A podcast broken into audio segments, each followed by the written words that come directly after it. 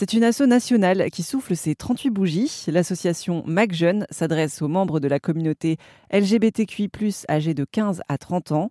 Les membres disposent d'une cellule d'écoute et proposent des activités pour rompre l'isolement de ces jeunes. J'ai échangé avec Isel, membre de l'association, sur des sujets d'actualité liés à sa communauté. En septembre dernier, il s'est passé quelque chose qui a beaucoup questionné euh, la France. Euh, du côté de Pau, une femme trans a souhaité consulter un gynécologue pour des douleurs à la poitrine mm. et le gynécologue en question a refusé de la prendre en charge sous prétexte qu'il ne s'occupait pas des hommes, mais des vraies femmes. Est-ce que ça aussi, ces difficultés-là pour les personnes trans, c'est quotidien? Oui, euh, être une personne trans dans euh, le milieu médical, euh, c'est une horreur. On va le dire clairement, parce que les, le personnel médical euh, c'est bon, c'est pas forcément leur faute. Hein. Euh, juste, il n'y a pas de formation spécifique pour euh, la prise en charge des personnes trans. Il y a beaucoup d'a priori sociaux qui demeurent aussi. Et, malheureusement, c'est très difficile d'être une personne trans parce que déjà même toutes les questions légales, on va dire, d'état civil, etc. sur une carte vitale, tu pourras juste avoir un ou deux. Il va falloir changer ton un ou ton deux ou pas. Et après, par exemple, si tu es une personne trans masque, c'est-à-dire que tu transitionnes de femme à homme, euh, si tu changes ton, ton petit 2 en petit 1, tu n'auras plus les, les, tous les aspects gynécologiques qui vont être pris en compte. Enfin, il y a tout plein de trucs dans le système légal qui ne suivent pas. Et il y a en plus de ça tout plein d'a priori sociaux et de transphobie sociale qui demeurent. Donc, euh, ça, c'est vraiment bah, un exemple euh, flagrant de, ce que vivent les personnes trans. Et du coup, il y a aussi un éloignement des personnes trans de la santé, de, tout ce qui est tout ce qui est euh, l'environnement médical, et beaucoup plus d'errance médicale pour ces personnes-là.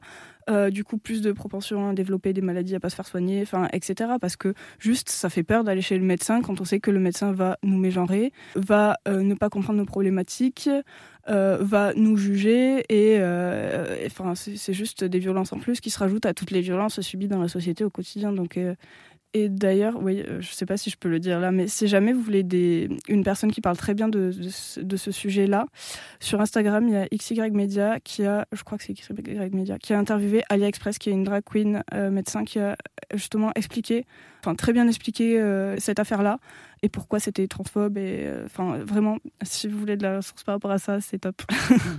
Est-ce qu'il y a des médecins qui euh, peut-être euh, on recommande entre personnes trans Est-ce que vous faites des listes? On fait des listes. On a aussi une asso qui répertorie euh, les praticiens praticiennes safe euh, qui s'appelle France Genre et en gros France Genre a établi une carte de la France avec à tel endroit tu auras tel type de, de médecin ou de psy ou de je ne sais quoi qui est safe et euh, comme ça les personnes trans peuvent savoir où elles vont où elles doivent aller si elles veulent se faire respecter un minimum. Après on a aussi des centres de santé communautaires, on a de la chance surtout à Paris d'avoir ça comme le Checkpoint qui est dédié uniquement aux personnes LGBTQIA+ et aux travailleurs travailleuses du sexe. Enfin on a de la chance à Paris. Après voilà, en province c'est beaucoup plus compliqué déjà mais voilà, il y a quand même des alternatives qui permettent de, repérer des praticiens praticiennes. Et après, dans la communauté, on en parle aussi. On se dit ah machin est bien, euh, tu peux aller le voir. On sait que cette personne va pas te genrer, va te respecter, etc. Donc euh, il y a ça qui, qui, qui, ouais, qui circule un petit peu. Euh. Ces médecins ne sont pas au courant qu'ils sont cartographiés dans une liste de, médecins bienveillants, safe? Normalement, ils se déclarent. Il y en a qui se ah déclarent et qui disent. après, ça dépend des sites parce qu'il y a aussi Psygay qui justement regroupe des psy, gay. Euh, donc ça dépend en fait selon les, les, organismes. L'association MacJeune se situe au 35 rue Quincampoix dans le 4e arrondissement de Paris. Les horaires de permanence sont les mercredis de 18h à 20h, les vendredis de 18h à 22h et les samedis de 16h à 21h.